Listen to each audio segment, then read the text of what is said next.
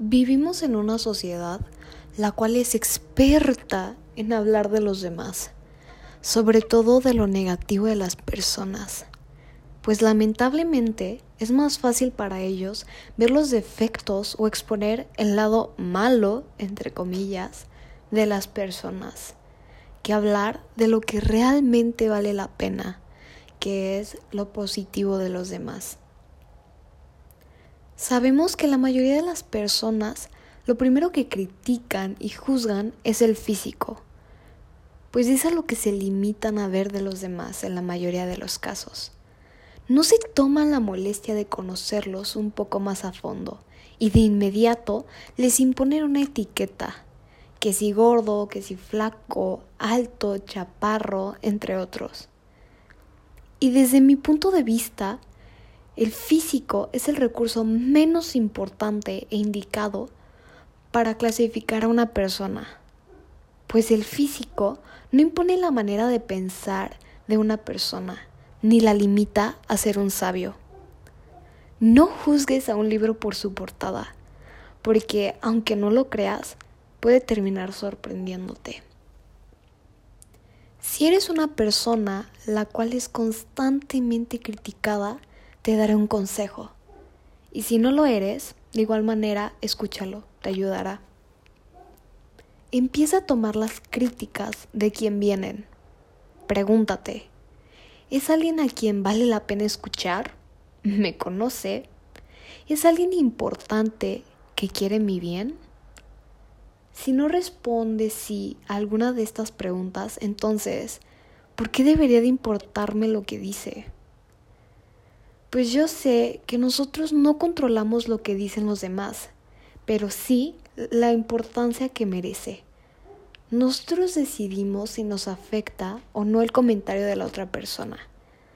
Créeme, la mente es muy sabia y tiene la capacidad de desechar ese comentario o darle mil vueltas en tu cabeza a tal grado que a la única persona que le hace daño es a ti. Recuerda que muchas personas solo hablan para hacerte caer. Y si tú le das importancia a ellas, entonces ellos terminan ganando. Así que reconoce tu valor y no te dejes pisotear.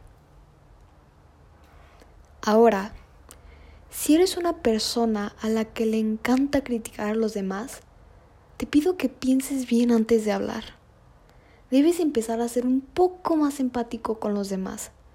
Porque así como existen personas a las que tu comentario se les resbala, habrán otras a las cuales les desarrollarás una inseguridad, si es poco. Pero también puedes crearles un trauma o hasta un trastorno, pues no sabes por lo que están pasando ni por lo que han pasado a lo largo de su vida. Un comentario tan simple para ti puede llevar a la muerte a una persona.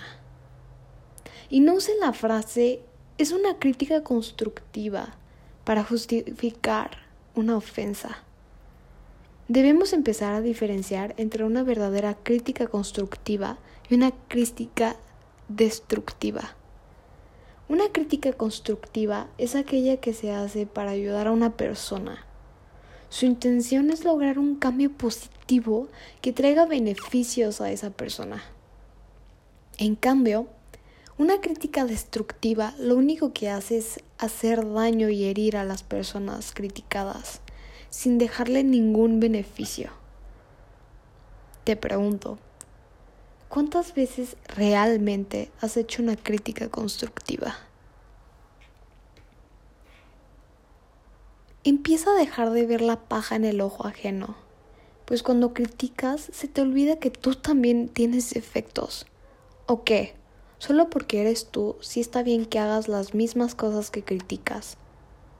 O dime, tú eres perfecto e intachable y por una vez que lo hagas no pasa nada.